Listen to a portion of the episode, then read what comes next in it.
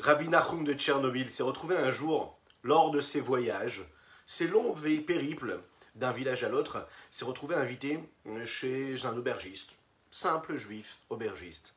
Pendant la nuit, Rabbi Nachum de Tchernobyl faisait comme tous les grands sadikim, arrivé à Khatsot, à la moitié de la nuit, eh bien, il s'est mis à prier, faire ce que nous appelons le tikkun Khatsot, et prier sur la destruction du temple.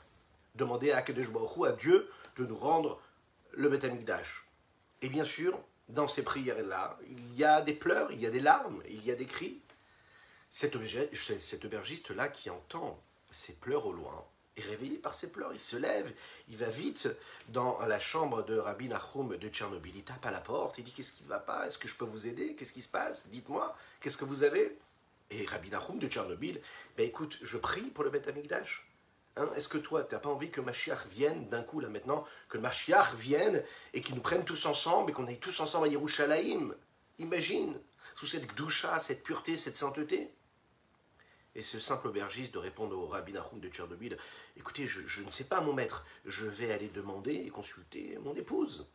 Une heure après, il revient sur Rabbi Nahum de Tchernobyl et lui dit Écoutez, ma femme est très embêtée, elle aimerait bien venir avec vous à Yerushalayim et le Mashiach, mais vous savez, on a notre parnassa ici, notre gagne-pain. Nous avons nos petits canards, nous avons nos coqs et nos poules, on les élève et c'est notre gagne-pain. On ne peut pas partir comme ça et laisser tout ce que nous avons ici et qui nous permet de vivre. Rabbi Nachum de Tchernobyl a compris à qui il avait affaire. Il lui a dit Mais tu sais, c'est pas n'importe quoi Yerushalayim. Tu te rends pas compte de ce que c'est. C'est vraiment très spécial. Si on part à Yerushalayim, ici, tu sais pas, tu connais pas ton futur. Les Cosaques qui viennent et qui font des massacres tous les jours. Peut-être qu'ils vont venir demain. Vous volez tout ce que vous avez. Vous volez vos canards et vos poules. Dis-le à ta femme. Il retourne chez sa femme. Sa femme vient le voir et dit Mais tu sais ce que tu vas dire à ton rabbi et à ton machiach Dis-leur de prendre avec eux les Cosaques. Et nous restera tranquille ici avec nos canards et nos poules. Vous l'avez compris? Où est-ce qu'on se trouve? Est-ce qu'on est prêts, nous, toutes et tous, à partir si Mashiach arrive tout de suite là maintenant. C'est un des sujets que nous allons aborder aujourd'hui dans notre Tania du jour. Bokertov les Koulam, je suis infiniment heureux de vous retrouver en cette magnifique matinée que Dieu nous offre sur la terre. Merci mon Dieu. Shavuatov à toutes et à tous. On se retrouve juste après ces quelques notes de Nigon. N'hésitez pas à partager, à liker, à commenter cette publication afin que tous et toutes puissent en profiter encore et toujours plus.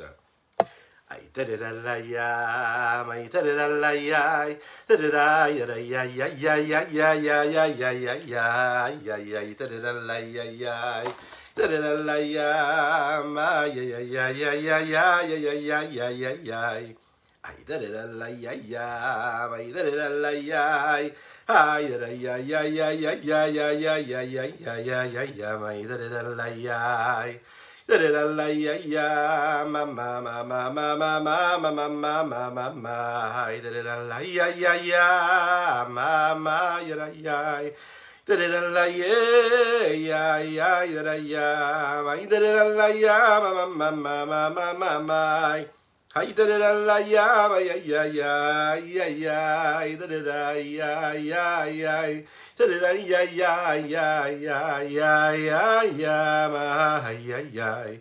Ha ya ya ya ya ma ya ya ya ma ya ya ya ya ya ya. Ay da da la la, ay da da la ya ya, ay da da ya ya ya ya ya ya ya ya ya ya ya, da da da la ya ya, ay da da da la ya ya. Ay der la la ya ay der la ya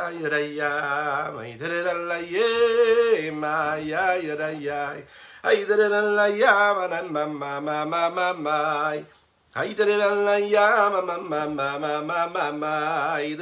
ya ya ya ma ya ya ya ya ya ma ya Il y en a qui ont peur. Il y en a qui ont peur que Mashiach arrive d'un coup, d'un seul.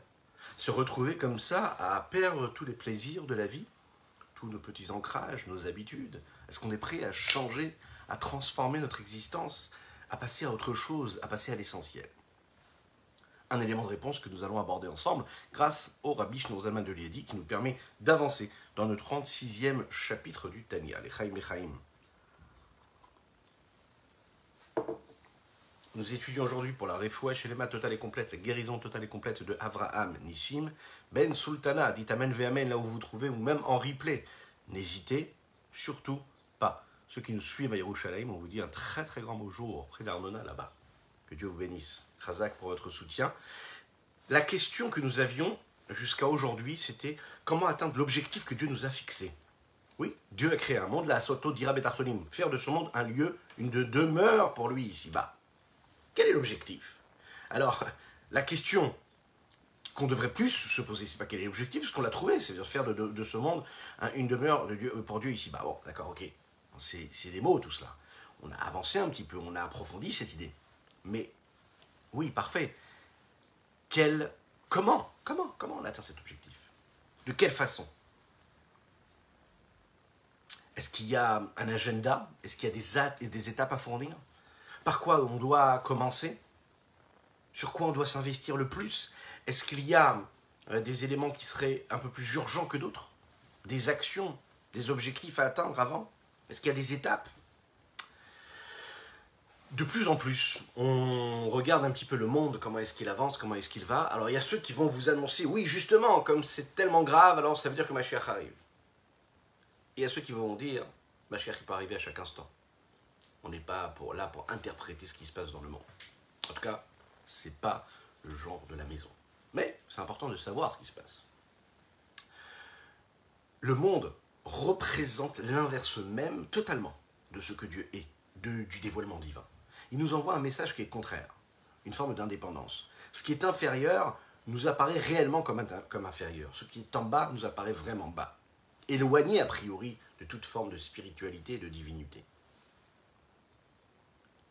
On va comprendre ici, dans les mots que le Rabbi Shonzalman va nous dévoiler, que vous savez, quand on va arriver au dernier arrêt, dans notre dernière destination, la destination finale de toute la créature entière, on va voir et comprendre de manière bien assumée, bien assumée, d'après tous les fondements et les bases de la foi en Dieu que nous devons avoir, que nous avons reçu, qui nous a été inculqué par notre, par notre, par notre histoire, euh, par nos, par nos ancêtres de génération en génération. On va comprendre comment à travers cette période de Mashiach que nous sommes en train de vivre, celle qui nous amènera vers Triatametim, cette étape-là où il y aura la résurrection des morts, de tous nos êtres chers. Oui, ils vont venir, c'est très proche. On va comprendre comment en réalité on arrive à... Comment le fait d'y croire, le fait qu'on en parle au moins trois fois dans la Hamida, dans le Shemona Esrei, dans cette tefila que nous faisons le matin, le midi et le soir, pour Akadosh pour Dieu, et que nous parlons de ce principe-là qui est la triatamétine. Quand on s'arrête deux secondes et qu'on réfléchit un petit peu et qu'on comprend que c'est un des éléments les plus centraux de l'histoire d'un juif, de la vie d'un juif. C'est la base même de la foi d'un juif. Comment, pourquoi la délivrance finale, la résurrection des morts, la triatamétime, c'est vraiment la matérialisation de l'essentiel même du but de toute la création totale, qui est, dire à Betartonim, de faire résider Dieu ici-bas, sur terre. Le but, c'est donc la délivrance. Mais comment la délivrance devient le but de la création? Une maison témoin ouais, Est-ce qu'on est capable de faire ici-bas déjà De représenter et d'imager et d'imaginer un petit peu ce que ce sera un petit peu plus tard, lorsqu'il aura Mashiach, réellement le dévoilement total et comment est-ce que la délivrance, elle, elle va amener non seulement une délivrance pour le peuple juif, mais aussi pour l'humanité tout entière. Parce qu'on sait que la Géoula, c'est pas que la Géoula pour l'homme, pour le peuple juif, c'est une Géoula pour l'humanité tout entière, mais également pour la créature tout entière, toutes les créatures. Vegar Zeev Keves, le loup et l'agneau, pardon. Le loup et l'agneau, les Chachamim nous disent, et le Tanakh le dit dans la Bible, se dit, boiront dans la même eau. Vous imaginez un petit peu ce que ça veut dire C'est-à-dire que toute la créature va changer ses codes. L'instinct animal ne sera pas du tout le même instinct que nous connaissons aujourd'hui. Le but, c'est donc la délivrance.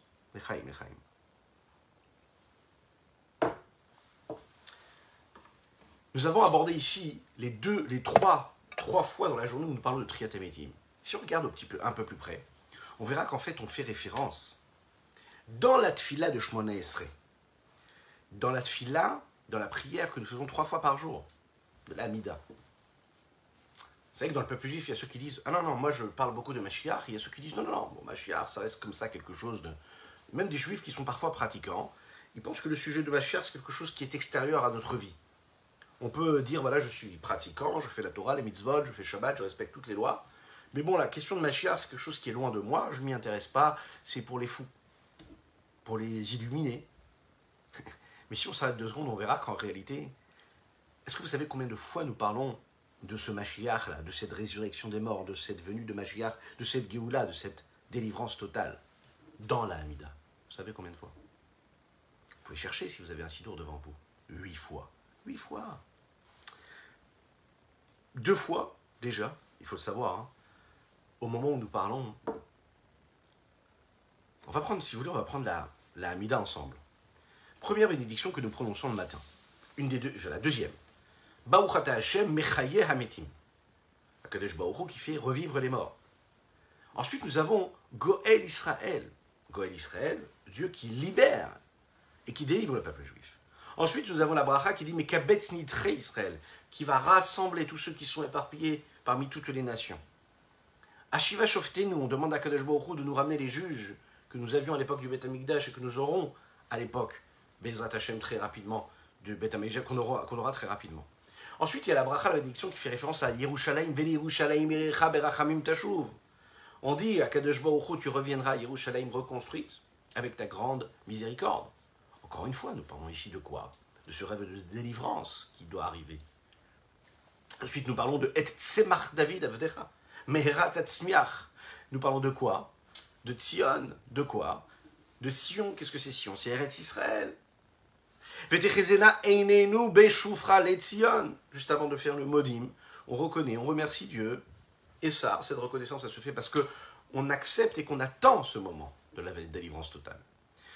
Et puis à la fin de la Hamida, quand on dit on parle de quoi? Bien sûr du Betamikdash. Et le Betamikdash, c'est quoi? C'est bien sûr la délivrance totale. Donc si vous comptez maintenant le nombre de fois nous parlons de Mashiach, de la Géoula, de Triatamétim pendant toute la journée. Est-ce que vous savez combien de fois on y fait référence? Dites un chiffre comme ça. Écrivez-le dans les commentaires, que ce soit donc en live maintenant ou en replay sur les différents réseaux. Je vous rappelle que nous sommes présents aussi sur les réseaux podcast. Hein. N'hésitez pas à vous abonner à la chaîne d'ailleurs, Spotify ou iTunes, etc. 24 fois. 24 fois par jour, nous faisons référence à la Triatamétim, à la résurrection des morts ou à la délivrance ou à la nécessité d'avoir le Beth Amikdash et la reconstruction du temple ou le retour de tous les exilés de, parmi les nations. Donc comment est-ce qu'on pourrait dire qu'on ne vit pas autant de Mashiach? Comme Comment on pourrait dire qu'on peut être un juif pratiquant et ne pas penser vraiment à Mashiach? C'est impossible. Ça fait partie de notre vie, 24 fois. Maintenant, il y a des grands mathématiciens qui nous suivent, je le sais. Et puis combien ça fait? 8 fois par jour, 8 fois par tefila, donc 24. Combien ça fait? Combien ça fait à l'année? Eh bien, regardez, 8760 fois. J'ai passé la nuit à compter, je plaisante. 8760 fois dans l'année, on fait référence à cette notion-là de Mashiach, de Géoula, de délivrance. 8760 fois. Ça fait des centaines de milliers de fois dans une vie. On voit clairement que la Géoula Triatamétim, c'est un point central de notre vie. Tous les prophètes en ont parlé, depuis Moshe Rabbeinu jusqu'au prophète Malachi, ont sanctifié, ont, ont réservé leur prophétie à la Géoula. Des milliers d'années, des millions de juifs espèrent cette délivrance totale.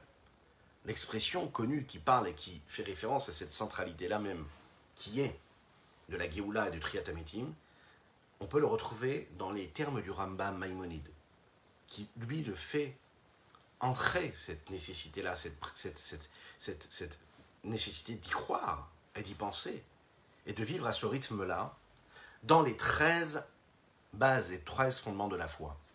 On sait que dans la Torah, il y a 613 mitzvot. Le Rambam n'a pas fait entrer toutes les mitzvot comme étant les bases mêmes de la émouna de la foi en Dieu.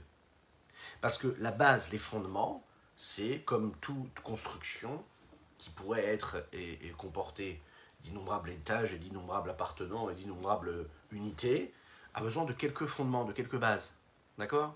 Maintenant, la base, c'est ce sur quoi le bâtiment va tenir, va, va, va, va, va perdurer. Les 613 mitzvot, c'est la construction. C'est réellement ce qui va être construit. Mais ça, c'est tenu par des bases, des fondements. Quels sont les fondements? Quelles sont les bases de ces 613 mitzvot Ces 13 fondements, ces 13 bases. Sans ces 13 bases que Maïmonide va nous donner, eh bien, le, judaïsme ne peut pas tenir. La question qu'on devrait se poser, c'est qu'est-ce qui fait Qu'est-ce qui rend la Géoula, la foi en la délivrance totale et finale? Qu'est-ce qui rend la foi en la résurrection des morts à une valeur tellement forte et tellement grande, tellement puissante, au point de devenir une de ces 13 bases, un de ces 13 fondements-là? Qu'est-ce qui se passera si on décidait de faire ça De dire, moi je ne pense pas à la Géoula. Moi, je suis un juif de Shabbat, de le respect de la Nida, le respect de la cacheroute, respect de tout le reste. Je me comporte bien, je fais tout pour faire et rendre ce monde un monde meilleur. Mais la notion de Mashiach, c'est loin de moi. Est-ce qu'on pourrait faire ça? Est-ce qu'on pourrait faire tenir le bâtiment sans un des fondements, une des bases de ce bâtiment?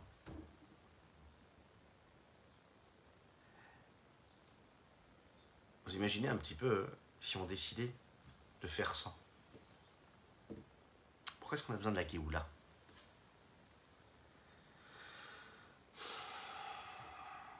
Pour comprendre cela, il faut comprendre en réalité quelle est l'existence même du but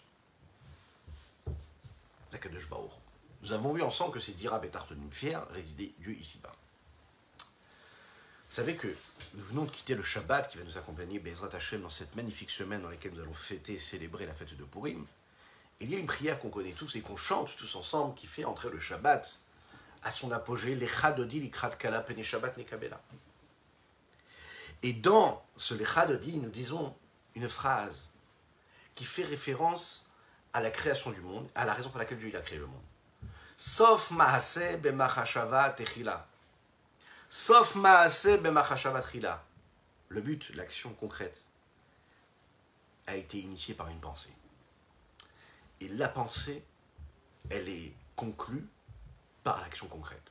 Qu'est-ce qu'on a dit? Qu'est-ce qu'il y a de si spécial dans cette phrase-là? Comment est-ce qu'on doit comprendre ces termes-là? L'explication est simple. Afin qu'une action, qu'un acte puisse être conclu comme il faut et puisse être réussi et accompli comme il se doit, il faut d'abord s'asseoir, penser, réfléchir, imager, imaginer quelles sont les étapes qui vont nous permettre d'atteindre l'objectif qu'on est censé atteindre.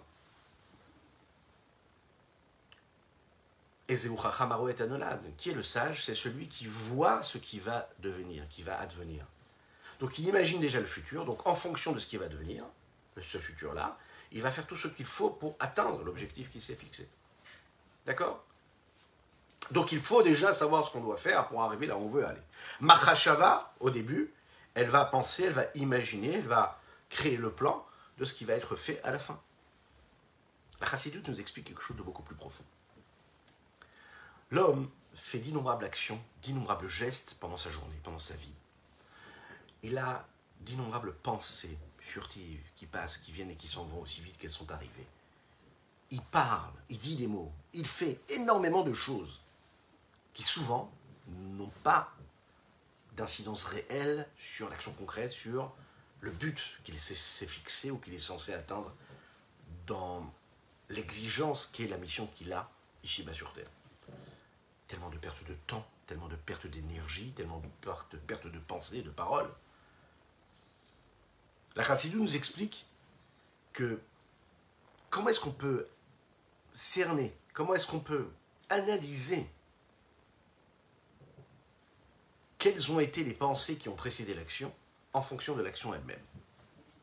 Tu veux savoir où elle est ta pensée, où elle est ta parole, tu veux savoir où est ton objectif, tu veux savoir qu'est-ce que tu as fait pour ton objectif, tu regardes l'objectif, tu regardes ce que tu as fait à la fin. L'acte concret te montre en réalité qu'est-ce que tu as fait pour en arriver où tu es arrivé. Qu'est-ce que ça veut dire? La destination finale, d'accord? Elle montre ce que tu as fait pour arriver à cette destination finale. C'est la différence entre, si vous voulez, le moyen et le but. L'intermédiaire et le but, et l'objectif. L'objectif, lui, répond à ce qui m'a motivé au début. Donc, cet objectif-là, c'est ce qui va perdurer et qui sera là à la fin. Puisque c'est ce qui a initié la mise en route de toute euh, tous ces efforts que je vais mettre, toutes ces étapes que je vais mettre en route. Le moyen, qui est appelé en hébreu emtsa, le milieu, l'intermédiaire, ce sont tous ces éléments-là que je vais rencontrer, toutes ces étapes que je vais rencontrer le long de la route, le long du chemin, qui ont pour but euh, unique de m'amener au bout de la route, au bout du chemin. Dès l'instant où j'ai atteint le bout du chemin et j'ai atteint mon objectif, alors à ce moment-là, je n'ai plus besoin de continuer, j'ai atteint, j'ai saisi mon objectif. Donc, afin de savoir qu'est-ce qui m'a motivé, je dois vraiment savoir là où je veux, j'ai besoin d'aller. Je veux savoir si ce que je fais a de la valeur. Je cherche à savoir pourquoi est-ce que je le fais. Quand je ne suis pas capable de répondre à cette question-là, à savoir pourquoi est-ce que je le fais, ça veut dire que mon objectif n'est pas encore bien fixé. Ça veut dire que je tâtonne. Et si je tâtonne, eh ben, parfois l'objectif, je ne l'atteins pas du tout. Je me perds complètement dans, les, dans toutes les routes sinueuses. Parce que je suis dans le flou. Et moins j'ai un objectif clair, et plus l'obscurité va s'installer encore plus, et plus donc les, les embûches vont se poser sur ma route. Et plus je vais me perdre. Autrement dit, bien sûr que pour atteindre l'objectif, bien sûr que je vais avoir des difficultés, bien sûr que je vais avoir des étapes à passer, à franchir, à franchir, bien sûr que je vais avoir des épreuves. Mais je ne perds jamais le focus. Je sais que c'est là où j'ai besoin d'aller. Donc, je sais qu'à chaque fois que je passe une étape, qu'elle soit difficile ou un peu moins difficile, j'avance vers la direction. Mais comme mon objectif n'est pas clair, je me perds. Et quand je me perds, je me rajoute des étapes, je me rajoute des challenges, je me rajoute des difficultés, des embûches. Parce que je suis dans le flou. Et par définition, quand on est dans l'obscurité, on n'y voit rien.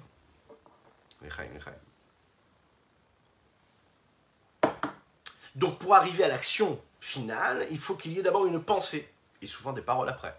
Il faut imaginer déjà. Maintenant, on va voir ici que Chassidut nous explique que dans la pensée elle-même, il y a différents niveaux. C'est pas juste une pensée claire comme ça, limpide. C'est tellement difficile déjà d'avoir déjà une, une vision. Rien que d'avoir une vision, c'est difficile. Peut passer des fois une vie entière à essayer de chercher, de tâtonner pour savoir et définir quelle, est la vision qu'on doit avoir. C'est la raison pour laquelle on a la nécessité d'avoir un maître un tzaddik, un rabbi, un rave qui nous dirige, qui lui a une vision qui est beaucoup plus belle, beaucoup plus grande, beaucoup plus habituée que la, nôtre, qu'on est sûr que quand on le suit, on est sûr d'arriver à d'atteindre le bon objectif. Il y en a qui vont vous dire, mais pourquoi est-ce que vous croyez tellement à votre rabbi? Pourquoi est-ce que vous suivez tellement votre rabbi? Vous n'avez qu'à suivre Dieu. Mais c'est beaucoup plus simple de suivre le conducteur ou le pilote de l'avion. Lui sait comment nous amener vers l'objectif, vers la destination. On peut passer toute une vie à devenir pilote. Mais là, ce qu'on a besoin, c'est de voyager. Donc on prend notre petit ticket d'avion, on entre dans l'avion, et puis on est dirigé par le pilote, et on lui fait confiance, parce qu'on sait que le pilote, lui, c'est un expert de ce voyage. Voilà pourquoi on va s'attacher à un tzaddik. Le tzaddik qui, lui, est un expert de la destination finale dans laquelle on doit arriver, à laquelle on doit arriver. Donc il nous épargne toutes les erreurs qu'on serait capable de faire. Et que malheureusement un homme, il peut faire. Sauf Massé, là, dans cette pensée-là, il y a différentes étapes. Dira Betartonim, faire de ce monde un lieu de Dieu, euh, pour Dieu, que Dieu puisse résider ici-bas. On a pris l'exemple de cette maison-là qu'on construit. Bien, pour la construire, il faut d'abord trouver le bon terrain. Ensuite, il faut imaginer qu'est-ce qu'on veut faire de ce terrain-là? Ensuite, il faut faire appel à un architecte. Ensuite, il faut faire appel à un ingénieur qui va nous dire est-ce que tu peux construire comme ci, tu peux construire comme ça? Ensuite, on va aller voir euh, la ville, enfin, pardon, la mairie, euh, les, autorités. On va leur demander est-ce qu'on a le droit de le faire, qu'est-ce qu'on n'a pas le droit de le faire? Ensuite, on va appeler un entrepreneur qui va mettre du temps, pas beaucoup de temps, bien sûr, qui va faire très rapidement pour faire ce qu'il doit faire. Toutes ces étapes-là font partie de la pensée, même si elles sont euh, abouties et assumées par des actions. On est d'accord Ou des paroles. Mais ça fait partie de, l'imagination du projet. On est dans le projet. Ensuite, les étapes de l'action et de la matérialisation commencent à arriver. Il y a le tracteur qui va arriver, qui va commencer à creuser il y a celui qui va arriver pour construire, il y a chacun avec son métier qui va rentrer petit à petit pour faire évoluer la construction. Ensuite, il y aura le décorateur intérieur qui va venir nous dire qu'est-ce qu'il faut mettre ou pas et comment il faut le mettre. Sauf c'est L'action, la finalité, elle vient de la Mahashava que j'ai eue avant, quand je me suis assis avec un petit crayon, que j'ai imaginé ce que je pouvais faire de cet endroit-là.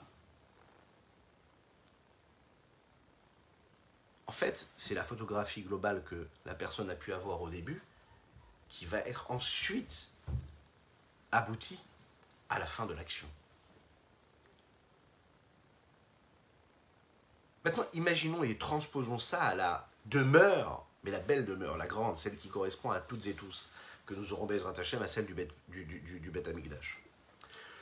Le but de toute la création divine, nous l'avons dit, c'est de faire de ce monde-là un lieu, une résidence. Maintenant, c'est un but, c'est une action qui peut être initiée et qui est initiée obligatoirement par une pensée, par, par quelque chose qui a été imaginé avant, comme tout ce qu'on a vu. Cette vision-là, c'est une vision qui est beaucoup plus globale et beaucoup plus essentielle. Donc la question c'est où et quand nous aurons le mérite de voir cela? On peut comprendre que le but va être atteint lorsqu'il y aura Mashiach. On pourrait se dire aussi que cette destination finale, c'est Chaz Shalom, que Dieu nous en préserve, une forme de fin de monde. Alors comment est-ce que nos prophètes nous décrivent cela dans le Tanakh, dans les textes Eux, ils disent, fin du monde, il n'y a pas. Par contre, ce qu'il y a, c'est la délivrance. C'est l'aboutissement de ce grand projet que Dieu a initié. Cette fin du monde-là, c'est la délivrance totale. C'est le moment où il y aura cette résurrection des morts, comme le Ramban Nachmanide le dit, comme les sages de la Kabbalah de la Chassidut nous l'ont dit avant qu'on puisse déjà comprendre qu'est-ce qu'il y aura pendant cette délivrance, de quelle façon va apparaître cette résurrection des morts, on y croit depuis qu'on est tout petit. Sache, faut que tu y crois, Mashiach va venir, on va être délivré, on va retrouver nos êtres chers, en chair et en os. Oui, bien sûr. Comment, qui, quoi, qu'est-ce, c'est pas grave. J'y crois. C'est la émouna, c'est la foi. Toutes ces étapes, tous les intermédiaires, les moyens que je vais utiliser pendant ma vie, tout ce qui va être utilisé à travers la créature et toutes les créatures du monde sont là pour m'aider à matérialiser et à finaliser cela, sauf ma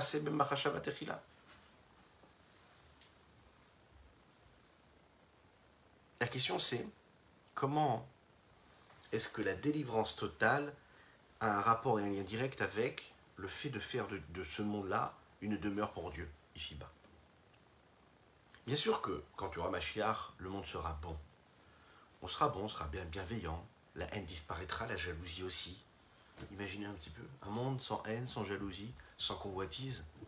Un monde sans mal, un monde bienveillant, un monde bon. Bien sûr qu'on a compris que les morts vont se relever. Mais quel rapport y a-t-il entre cela et le fait de faire dire à Bétartonim, de faire de ce monde-là un lieu de résidence pour Dieu? Pour comprendre cela, on va approfondir encore un petit peu plus avant de rentrer dans les mots du Rabbi Shimon Zalman. Qu'est-ce que c'est la Géoula, la délivrance? Et qu'est-ce que c'est Triatametim, la résurrection des morts? On va commencer par la Géoula. Si on demande à un enfant qu'est-ce qu'il y aura lorsque la délivrance arrivera, mais il vous dira ce qu'on nous a raconté quand on était petit, et ce à quoi on s'attache, parce que c'est comme ça, et c'est tout à fait normal. Il y aura sur les arbres des bonbons, il y aura toutes sortes de sucreries ce qu'on voudra, il y aura. Les adultes vont, vous donner des termes qui seront beaucoup plus, on va dire, élaborés. On va parler de jouets un peu plus élevés, évolués. Les adultes vous diront on pourra vivre dans une richesse phénoménale. On va parler de la paix dans le monde. Plus de guerre, plus d'armes. Tout se transformera.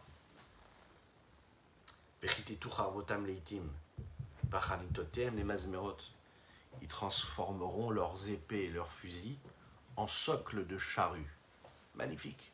On transforme la matière qui a servi à la guerre pour en faire quelque chose qui nous permettra de labourer le champ. Tout ça est beau, tout ça a été rappelé, tout ça a été cité par de grands prophètes dans la Bible. Le Rambam le dit, Maïmonide le dit, dans la dernière loi, la dernière halakha qui nous donne dans son œuvre phénoménale, qui passe en revue tous les sujets de la Torah. Lo yesham lo velo en ce temps-là, il n'y aura ni famine, ni guerre. Velokina vetacharut, il n'y aura plus de jalousie, il n'y aura plus de concurrence. Le bon, le bien sera donné, sera abondamment offert. Et toutes les belles choses seront à la portée de toutes et tous et seront trouvables et seront saisies comme la poussière de la terre. Les prophètes rajoutent et parlent même de la paix qu'il y aura, nous en avons parlé tout à l'heure en introduction, entre les animaux, entre toutes les créatures. Il n'y aura plus de, de souffrance, il n'y aura plus de maladie. Vous imaginez un petit peu. Vegars et emin keves, comme on l'a dit, le loup et l'agneau vivront ensemble, cohabiteront. Euh, plus de maladies, plus de morts sur la terre. Hashem Elohim Dieu va faire disparaître toute larme qu'il y a sur la face de chacun, d'une personne. Tout ce qu'on ira semer poussera très rapidement, en un seul jour. En résumé, vous êtes d'accord avec moi Une vie parfaite, une vie tranquille, sereine. La seule chose qu'on aura, la da'at et Hashem. Velo esek kol haolam et la da'at et Hashem bilvad. La seule préoccupation qu'aura le monde, c'est de connaître Dieu. C'est la raison pour laquelle, dans les mots, c'est intéressant de voir les mots qui dit le Rambam, le peuple juste sera donc un peuple de sages. Viodim dvarim astumim, ils pourront saisir et connaître tout ce qui est caché. Via sigudat boram adam, en fonction de ses capacités, l'homme pourra saisir et connaître son Créateur.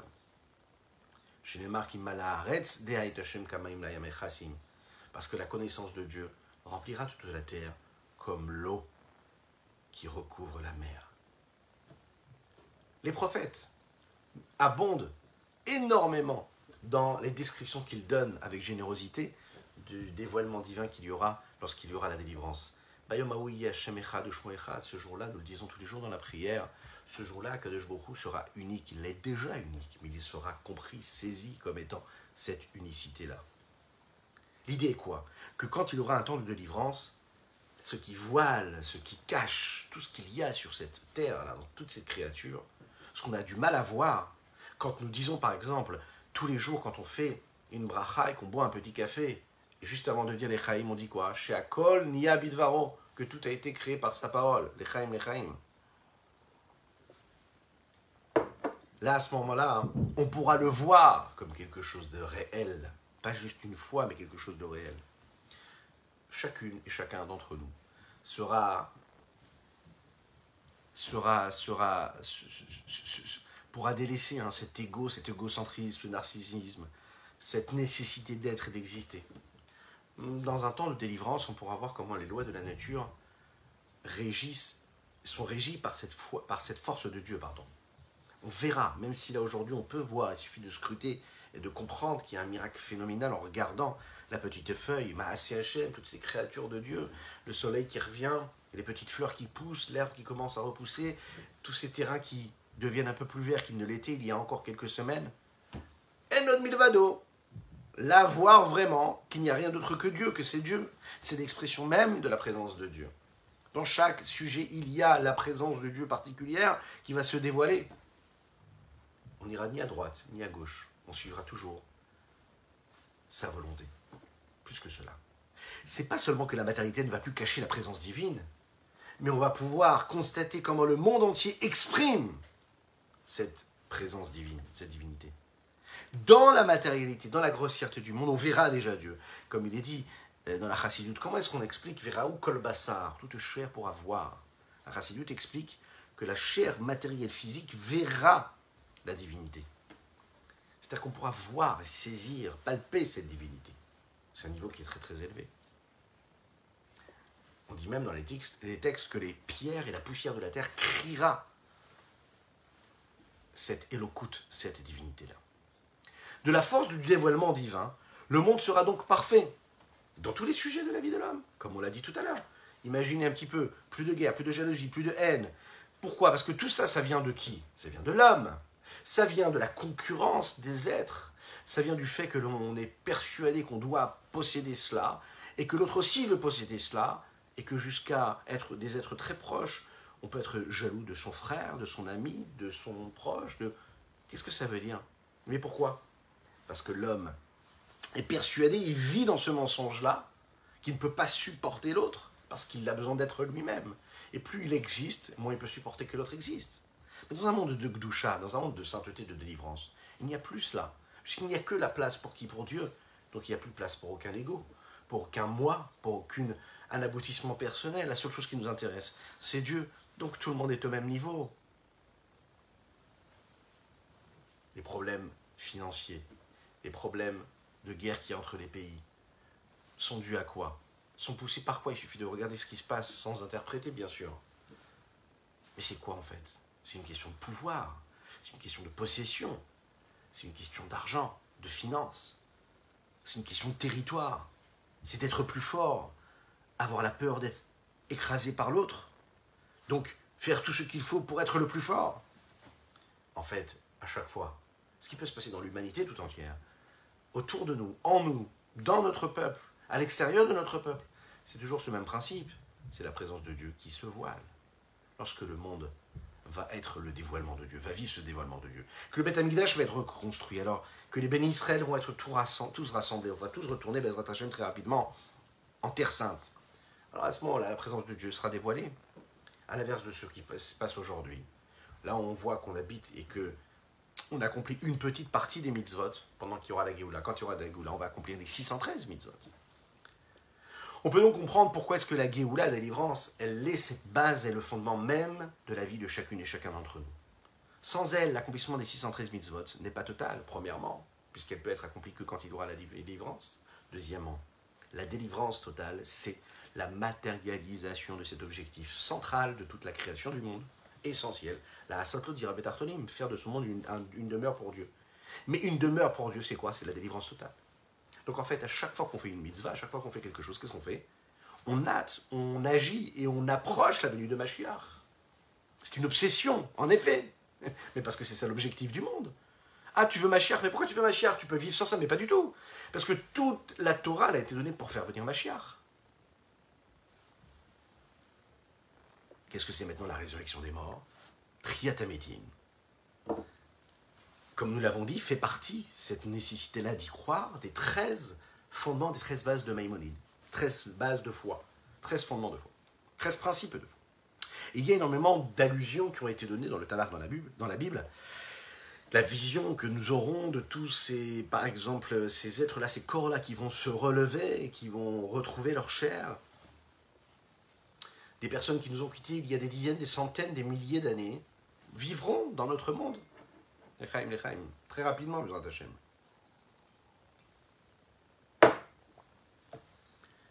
C'est là, à ce moment-là, qu'on va assumer la raison pour laquelle le, la est descendue sur terre.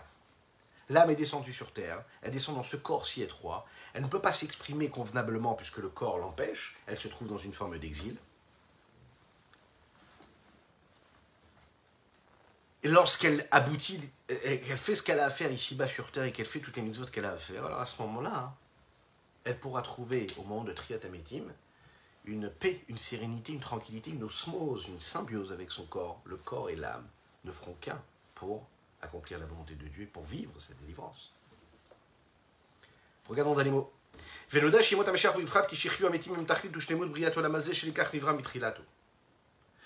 Pendant la période de Mashiach arrivera, précisément quand les morts pourront revivre. C'est le but essentiel de la création de ce monde-là. C'est la raison pour laquelle il a été créé, comme il est dit dans la note,